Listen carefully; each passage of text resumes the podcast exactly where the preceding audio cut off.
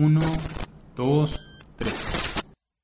Bienvenidos al podcast El dinero no viene con instrucciones. Mi nombre es Ricardo Chavero, soy director general de Network Consulting. Llevo más de 10 años invirtiendo en el mercado de valores y me encanta aprender sobre cómo cuidar el dinero. Y yo soy Brenda Gómez, soy asesora financiera.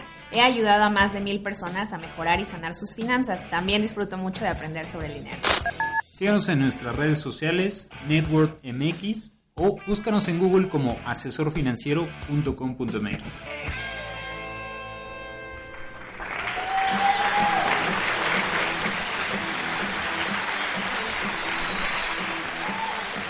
Hola, ¿qué tal a toda nuestra audiencia de financieros en desarrollo? Bienvenidos nuevamente a nuestro podcast de El dinero no viene con instrucciones. Hola Ricardo.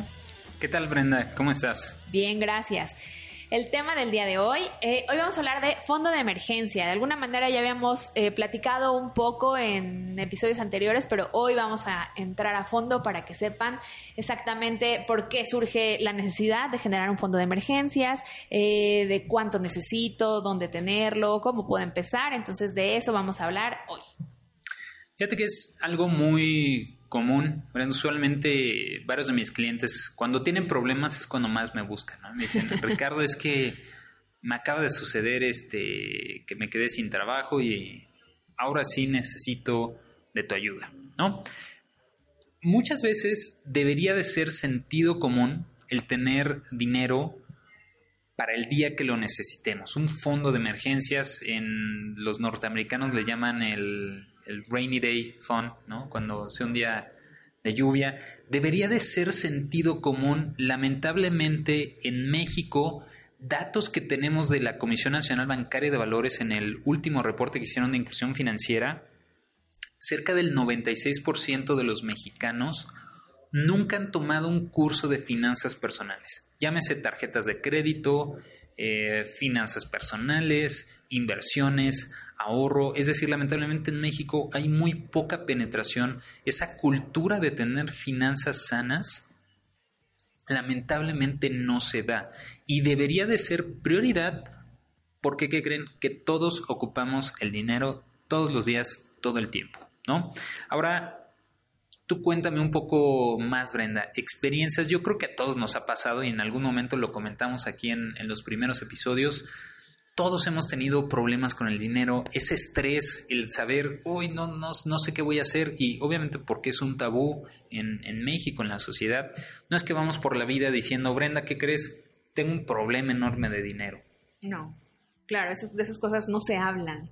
Pero, o sea, lo que es muy común y, y, también muy lamentable es que, eh, pues, las personas generalmente viven de quincena, de quincena en quincena, o sea, todavía no llega, faltan algunos días para que llegue la próxima quincena y ya están contando los días, entonces... O ya están pidiendo prestado. O ya están pidiendo prestado o así, entonces, o los que, o también, por ejemplo, eh, hoy, hoy platicaba justo con, con una cliente en, una asesoría que me decía, yo tengo, yo hago tandas, bueno, eh, participo en tandas y todavía no la recibo y ya sé en qué me la voy a gastar, ¿no? Entonces, justo ese, ese hábito de, de no como que no pueden ver dinero junto porque ya se lo quieren gastar. O sea, justo. les quema las manos. Les quema las manos por no ver dinero junto. Eh, más bien, cuando ven dinero ahí, este, pues justo eso no permite que haya este fondo de emergencia, que no, no, no sea común. O sea, eh, digo, yo también ya les había contado que yo era una súper gastalona. Entonces, también me pasaba eso. De pronto tenía dinero y yo ya le quería ver forma de algo, así de a dónde me voy a ir de viaje o qué me voy a comprar. Entonces, pues difícilmente llegaba al, pues al esperado fondo de emergencia. Cuando me preguntaron si yo tenía mis tres, mis tres eh, meses de gastos fijos reservados, pues por supuesto que no, tres meses, eso era mucho dinero para verlo ahí paradito nada más, ¿no? Entonces, pues, y cuando llegaban las, las emergencias, pues no quedaba más que pedir dinero o, ver de qué manera o el tarjetazo o endeudarme más para, para enfrentar las emergencias. ¿qué, opinas de lo siguiente, Brando? Yo siempre, y algunas veces hasta he, tenido algunas discusiones ahí con los clientes, yo le digo, mira, el mal de cualquier, de cualquier problema financiero se le llama planeación. Porque en, en, alguna ocasión una, una de mis clientes me decía, Ricardo, es que tú no sabes cómo es tener hijos. Y, y, por supuesto que no sé porque no tengo hijos. Y dos, me decía, es que si de pronto no se queda sin trabajo, esa es una emergencia. Y yo le decía, mira, en el transcurso de la vida, seguramente te va a pasar eso. Seguramente te vas a quedar sin trabajo.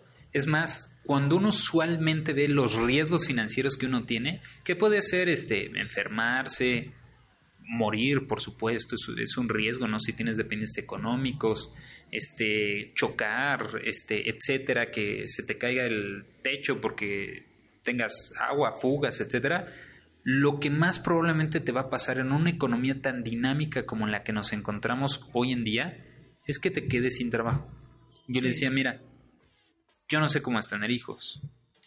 Yo no sé cómo es quedarme sin trabajo porque siempre he sido independiente. Es decir, cada mes no tengo trabajo, ¿no? Lo que sí te puedo decir es que el tema de planear siempre te va a salvar en algún momento. Si siempre planeamos, es como cuando decimos, ¿no? Oye, es que cada año los niños entran a la escuela, pues no es una emergencia, ¿no? Bien podías planear 12 meses antes de que ya sabes que en agosto toca el regreso a clases, si cada mes vas teniendo un pedacito de ese capital para que puedas hacer frente a esa situación, ya no se convierte en una emergencia. El problema es que planeemos nuestras vacaciones y no planeemos nuestra vida financiera. Yo tengo un testimonio buenísimo de por qué es importante tener un fondo de emergencias. Em, hace aproximadamente seis años eh, practicaba triatlón y en un entrenamiento de ciclismo, pues tuve un accidente súper fuerte. Eh, al parecer me arrolló un auto y digo al parecer porque pues tengo borrado de la mente ese día. Pero bueno, fue un accidente tan, tan fuerte que requerí de tres semanas de hospitalización y además de usar un aparato eh, auxiliar para, para, para, una de mis fracturas, que fue muy caro. Entonces, bueno, la cuestión es que yo tenía un seguro de gastos médicos mayores, pero nunca había puesto atención a la suma asegurada. Entonces resulta que la suma asegurada era muy chiquita, muy chiquita para eventos de este tamaño. O sea, mi suma asegurada era de 2 millones y pues mis gastos médicos prácticamente toparon los 2 millones. El problema fue que tenía que pagar el deducible. Entonces, pues eh, obviamente no teníamos ahorros ni fondo de emergencias. el, deducible es la participación que el cliente tiene que pagar, bueno, el, paciente tiene que pagar eh, a la aseguradora. O sea, como de los gastos hospitalarios, la participación del cliente es el deducible. El deducible y el coaseguro, que es también un porcentaje de la cuenta. Pero bueno, para el deducible no teníamos dinero y aparte, eh, bueno, una de las fracturas que tuve fue, se me partió en tres la cervical número uno. Entonces, para eso necesitaban, había dos opciones, o que me pusieran como una placa inmovilizadora o que me pusieran un aparato. Bueno, esa opción, dijo el doctor, la primera, la de la placa inmovilizadora, el doctor dijo que no la íbamos a usar porque eso iba a impedir que tuviera movilidad natural en la cabeza ya de por vida. Entonces me dijo, eres muy joven para que ahora te quitemos como esa movilidad. Entonces la opción que quedaba para mí era usar un halo inmovilizador, que era como un... es una estructura metálica que sostenía mi cabeza para que no se moviera y pudiera consolidar la fractura de la cervical 1. La cuestión es que, bueno, pues sí, va, que me pongan ese aparato. Y justo el día que iba a entrar al quirófano, este, le avisan a mis papás que el costo de ese aparato no, es, no lo iba a cubrir el seguro. Y pues ya mi papá dijo, pues, pues, sí, o sea, lo necesita, pues ya al quirófano. ¿Y cuánto cuesta? 300 mil pesos. Entonces yo, yo les contaba que justo en mi familia, pues eso de la planeación financiera era una cosa como que muy extraña, ¿no? Así como era, era otro idioma. Entonces, pues mi papá dijo, pues no importa, o sea, como vendemos algún carro o vemos qué hacemos, ¿no? ¿Qué es lo que pasa en el tema de emergencias, ¿no? Así vemos que rematamos. Siempre vemos qué hacemos. Exactamente, porque además vender un carro no es que yo salga hoy y diga, oigan, vendo mi carro. Ah, sí, mira, justo cargaba a 300 mil pesos en la bolsa, ten, aquí está. O sea, no es así de fácil y las emergencias es necesito el dinero hoy. Eh, afortunadamente, eh, tengo un, o sea, mi familia y mi grupo de amigos y de amigas tan cercanos, tan amados, pues me ayudaron muchísimo a a darme donaciones para que yo pudiera hacer frente a los gastos médicos. Bueno, mi, familia y yo pudiéramos como pagar los gastos médicos. Después el seguro sí, este, sí cubrió el, el, costo del aparato, pero obviamente como de los gastos que entre el deducible y los gastos que el seguro no pagó, pues fueron cerca de 200 mil pesos. Y además, después de eso, requerí de un año completo de rehabilitación.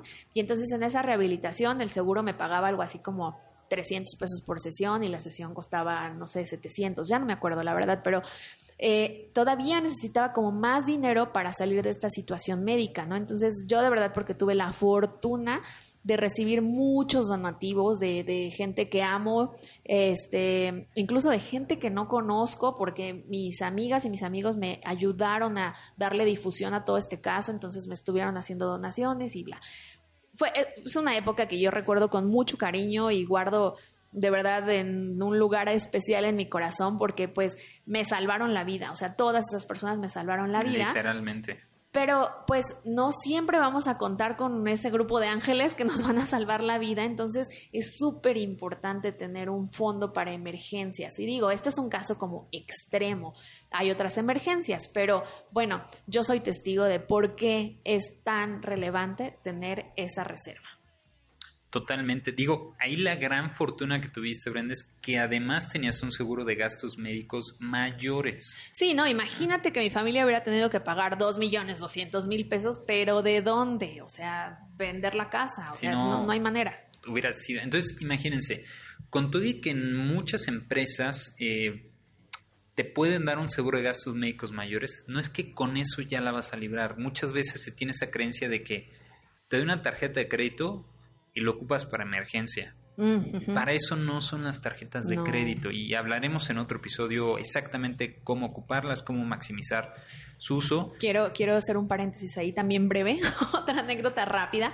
Con una de mis clientes que, que conocí, ella estaba súper endeudada con cerca de un millón de pesos porque su mamá enfermó de cáncer y no tenían un seguro de gastos médicos, entonces ella usó el crédito disponible de todas sus tarjetas para pagar el tratamiento y pues se quedó con una deuda impagable.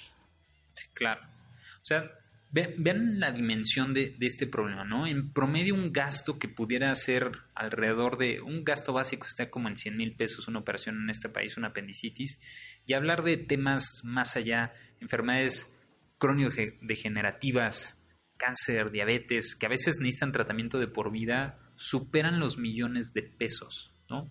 Y si el sueldo promedio en nuestro país está como alrededor de 10 mil pesos, se vuelve un gasto que nunca vamos a poder afrontar. Y si en algún momento buscábamos sacar un crédito hipotecario para tener una casa, se vuelve algo imposible. No debe de ser el camino el, la, el salvavidas, tener una tarjeta de crédito para poder resolver. Ese no es, no es el camino.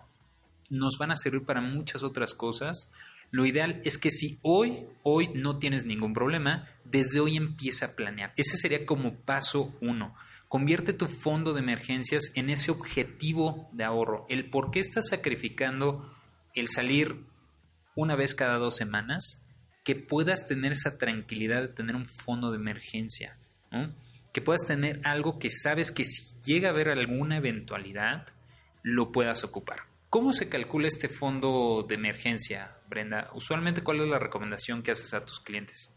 Pues para los que no tienen dependientes económicos, es decir, los solteros, los que no tienen hijitos que mantener ni nada de eso, este, yo les recomiendo que tengan por lo menos tres meses de sus gastos fijos. Eh, pues gastos fijos, eh, pues vivienda, transporte, alimentación, eh, si están pagando algún seguro de gastos médicos, pues le incluyan sus gastos fijos, ¿no? Entonces, como que ese, ese debería ser como el colchón básico, tres, de tres a seis meses. No más dinero porque se vuelve dinero ocioso. En el caso de los que, de los que sí son madres de madres de familia, padres de familia, que sí hay hijos dependientes, pues ahí sí es importante que tengan seis meses de sus gastos fijos porque pues ya son más personas. Hasta, nueve meses. Hasta nueve meses, de seis hasta nueve meses. Y lo mismo, no más de nueve porque se vuelve dinero ocioso que puedo tener aprovechado en otro, en otro lado. Es, exactamente, ¿no? Creo lo más importante sobre todo es darnos cuenta que es algo necesario. No sabemos en el lado más amable cuándo nos podemos quedar sin trabajo, cuándo necesitamos pagar el deducible de nuestro coche porque se nos ponchó una llanta, del lado más agresivo cuando uno de nuestros familiares pudiera llegar a tener alguna eventualidad, alguna enfermedad, incluso algún fallecimiento en la familia. Acuérdense que lamentablemente morirse es muy costoso, ¿no? Alrededor de 200, 300 mil pesos. Eh, hasta tener el caso que te pasó a ti, Brenda, de tuve una eventualidad médica y con todo y seguro de gastos médicos mayores, hay un montón de gastos que tenemos que afrontar en ese momento y puede ser que después lo resolvamos y nos peleemos con la aseguradora y terminemos recibiendo de vuelta ese dinero, pero en ese momento, ¿qué haces? ¿Cómo lo resuelves? Exactamente. No, y, como habíamos comentado también alguna vez, pues no solo este tipo de emergencia, sino ya estoy harta de mi trabajo y me quiero mudar, pues resulta que no me puedo mudar porque no tengo ni con qué vivir para la próxima semana, ¿no? Entonces, estos chistes que dicen como mis, mis ahorros me alcanzan para vivir el resto de mi vida, si me muero mañana. Entonces, que no nos pase eso, ¿no? exactamente, mira, es crucial lo que acabas de comentar, Brenda, ¿no? Acuérdense, el hecho de tener un fondo de emergencia nos permite tener libertad. Si quisiera cambiarme de trabajo y tengo seis meses de reserva, tengo la libertad de poder tomar esa decisión, dedicarme a lo que realmente me apasiona, de ver cómo me voy a, a movilizar. Es muy importante, en algún momento lo decíamos, la esclavitud del siglo XXI es estar endeudado. Si la verdadera libertad financiera es tener esa tranquilidad de poder tomar decisiones y sabes que tienes lo suficiente en términos económicos para poder hacer frente a esas situaciones. Lo que sea que necesites, cambiar de trabajo, etcétera. Y ahora que ya estamos súper conscientes que necesitamos tener nuestro fondo de emergencias, lo mismo, ¿dónde empiezo? Eh, pues también lo importante es que tengamos nuestro dinero, por lo menos que nos esté brincando la inflación, que ese, acuérdense que es nuestra regla número uno. Ahora, Brenda, muchas veces nos van a decir, oye, si con trabajos tengo 10 pesos, ¿de dónde voy a sacar 3 o 6 meses para mi fondo de emergencia? Ah, bueno, no se trata de que la próxima quincena ya lo quiero completo. O sea, justo como no lo he construido con tiempo, pues bueno, me puedo dar ya la tarea de eh, eh, poner en práctica un sistema que me permita asignar una cantidad periódicamente y mi, mi fondo de emergencias casi sin sentir, se vaya construyendo y vaya llegando a mi meta, a mi meta objetivo, a mi, a mi, objetivo, que ya sean los tres o los seis meses de mis gastos fijos. Exactamente, es decir, lo vamos a empezar poco a poco, no es que se hace de la noche a la mañana. Acuérdense que de todo lo que hablamos tiene que ver con un sistema, con hacerse un hábito, con irlo haciendo poco a poco, ¿no? Y, eso es lo que nos va a permitir ir teniendo finanzas más sanas.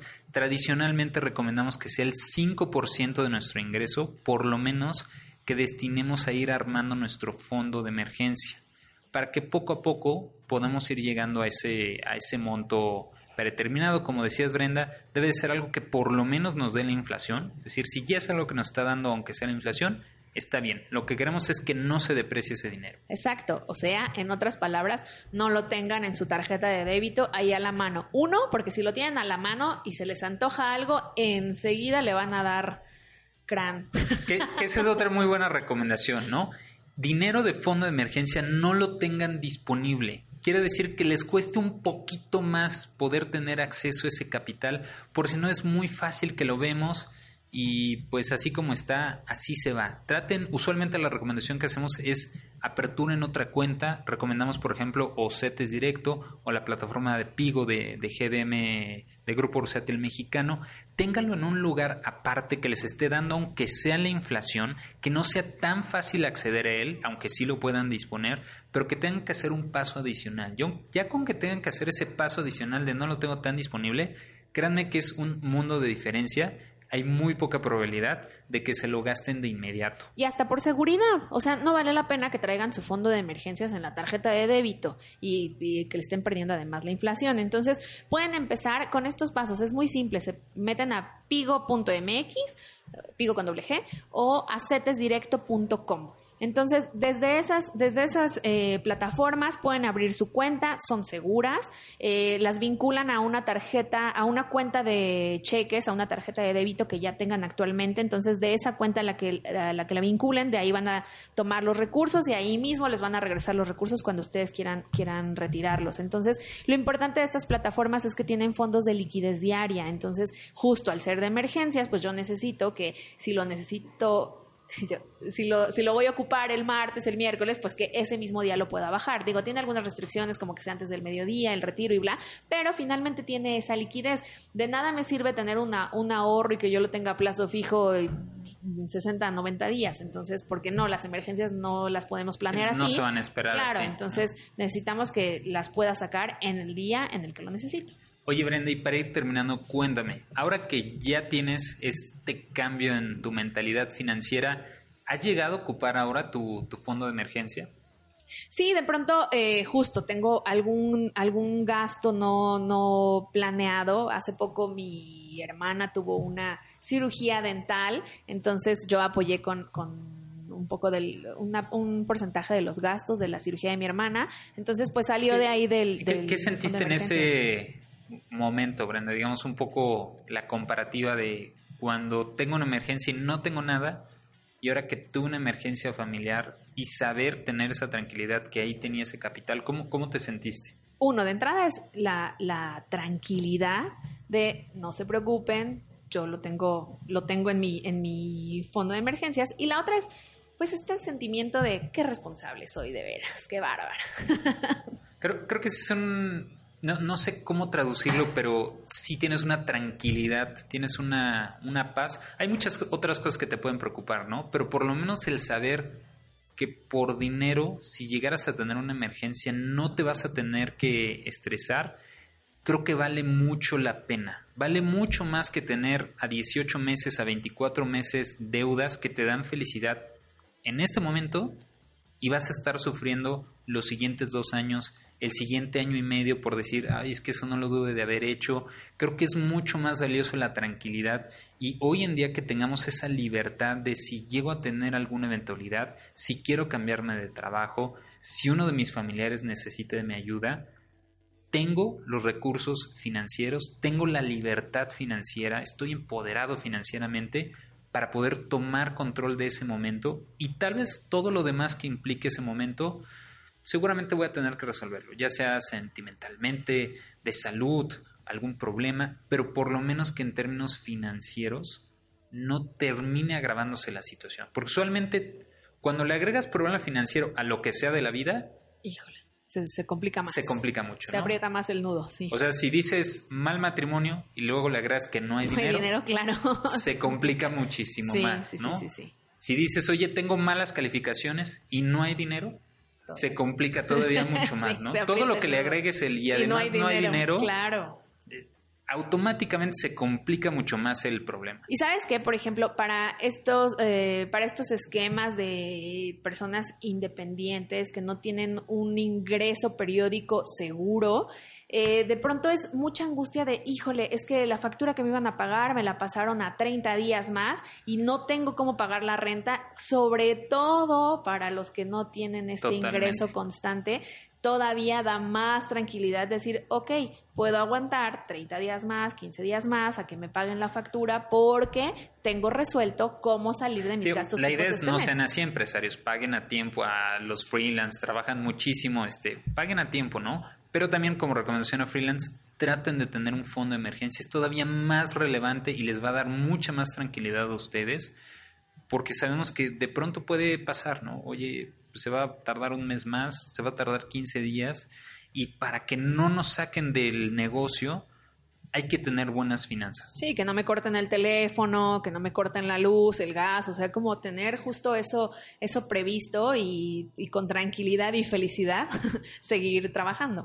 Creo lo más relevante es que agenden primero una sesión con algún asesor financiero que puedan sentarse, ver realmente cuál es su situación y entonces de ahí empezar a planear paso uno, necesito un fondo de emergencia, paso dos, qué es lo que necesito hacer para tomar el control de mis finanzas. Sí, y, y una frase que leí el otro día para otro tema, pero decía como si te cuesta tu paz mental te está costando súper caro. Entonces, si estás súper estresado con el tema del dinero, es súper caro y lo podemos resolver, se puede construir paso a paso, pero justo es dar esos pasos, ¿no? Solitos no se van a dar. Entonces, pues los invitamos a que si no han construido su fondo de emergencias, pues empiecen, si tienen dudas, agenden su asesoría y nosotros Recuerden, les ayudamos. nos pueden encontrar en Google como asesor financiero, asesorfinanciero.com.mx, búsquenos en redes sociales como Network, Network Consulting o Network MX. Les agradecemos mucho los, los comentarios. En esta ocasión no tuvimos tiempo para repasar ahí algunas dudas. Lo haremos en episodios siguientes. Les agradecemos mucho. Síganos. Recuerden que el dinero no viene con instrucciones. Para eso estamos nosotros.